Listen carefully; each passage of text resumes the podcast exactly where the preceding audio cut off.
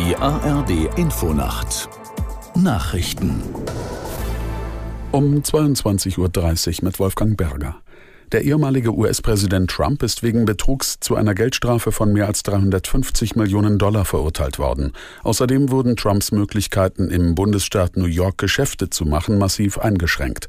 Aus New York Charlotte Voss. Der zuständige Richter Arthur Engoron urteilte, Donald Trump habe sich nicht nur des Betrugs, sondern auch der Verschwörung zum Betrug schuldig gemacht.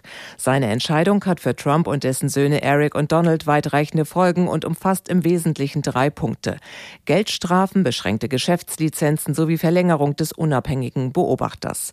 Donald Trump soll mehr als 350 Millionen Dollar zahlen, seine beiden ältesten Söhne jeweils 4 Millionen. Außerdem verfügte der Richter ein Quasi-Berufsverbot für die drei. US-Präsident Biden hat bestürzt auf den Tod Nawalnys reagiert und Kreml-Chef Putin dafür direkt verantwortlich gemacht.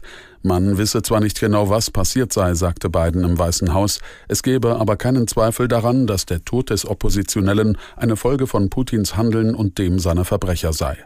Nawalny war in einer Strafkolonie in der russischen Polarregion nach einem Hofgang gestorben.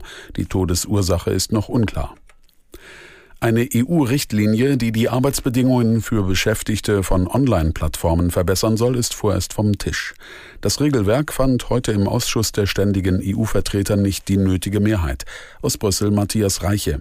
Durch das Regelwerk sollten Menschen, die etwa als Uber-Fahrer, Fahrradkuriere oder Essenslieferanten arbeiten, unter bestimmten Umständen als voll angestellt gelten. Nicht die Beschäftigten hätten danach nachweisen müssen, dass sie von der Plattform als Scheinbeschäftigte benutzt werden, sondern die Plattform hätte künftig beweisen müssen, dass kein Beschäftigungsverhältnis besteht.